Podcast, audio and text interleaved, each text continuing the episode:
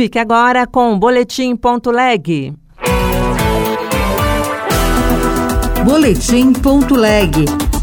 As últimas notícias do Senado Federal para você.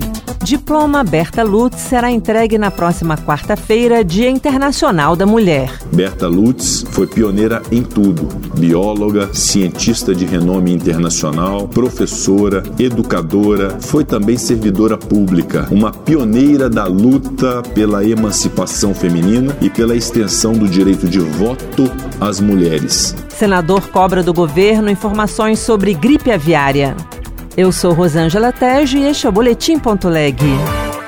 O Senado Federal vai entregar o diploma Berta Lutz a sete agraciadas no Dia Internacional da Mulher, comemorado em 8 de março, próxima quarta-feira. Repórter Bianca Mingotti.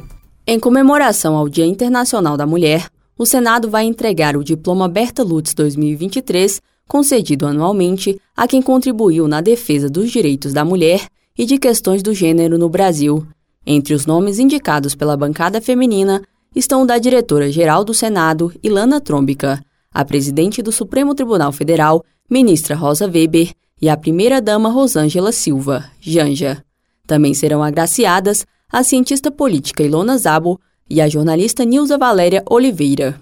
O presidente do Senado, Rodrigo Pacheco, ressaltou a relevância da premiação ao inspirar as mulheres brasileiras. Berta Lutz foi pioneira em tudo: bióloga, cientista de renome internacional, professora, educadora, foi também servidora pública, uma pioneira da luta pela emancipação feminina e pela extensão do direito de voto às mulheres. Este ano também serão concedidas homenagens em memória à indígena Clara Filipa Camarão, que lutou contra as invasões holandesas no século XVII em Pernambuco, e a jornalista Glória Maria.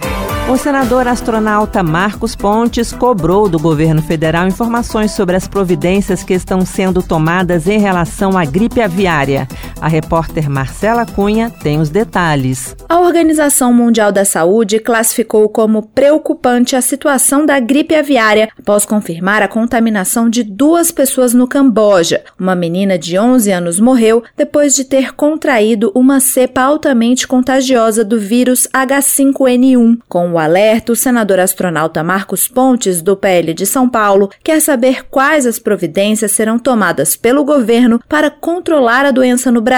Ele solicitou informações aos Ministérios da Saúde, da Agricultura e da Ciência e Tecnologia. Isso nos alerta né, para a importância de redobrar os cuidados no Brasil. Logicamente, a prevenção da influenza aviária é favorecida pela tecnologia e o conhecimento que nós já possuímos aqui na produção avícola do Brasil, mas precisamos estar preparados para enfrentar possíveis mutações do vírus. Nos últimos 20 anos, a OMS registrou 868 casos confirmados de H5N1 e 457 mortes. 21 de março é o Dia Internacional da Luta pela Eliminação da Discriminação Racial. E o Senado Federal terá uma sessão solene em celebração à data. Repórter Gabriela Pereira. 21 de março é o Dia Internacional da Luta pela Eliminação da Discriminação Racial. O Senado Federal terá uma sessão solene em celebração à data. A comemoração é resultado de um requerimento de autoria do senador Paulo Paim, do PT do Rio Grande do Sul, que foi aprovado em plenário no fim de fevereiro. Paim ressaltou a importância da Constituição de 1988 para a manutenção do combate às práticas de racismo no Brasil e falou sobre a necessidade de incentivar políticas que possam mudar essa realidade. É de extrema importância para o Brasil e para o mundo reconhecer e buscar ativamente por iniciativas que possam mudar o cenário de intolerância, de preconceito, de racismo e de inércia social é urgente. A sessão solene de comemoração acontecerá no dia 20 de março, às 9 horas da manhã. As 14 comissões permanentes do Senado devem começar a eleger seus presidentes nos próximos dias. Os nomes estão sendo discutidos pelos líderes partidários, que devem formalizar as indicações em breve. Entre as comissões permanentes do Senado estão a de Constituição e Justiça e a de Assuntos Econômicos.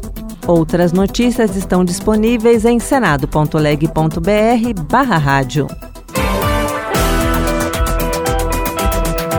Você ouviu Boletim Leg. Notícias do Senado Federal.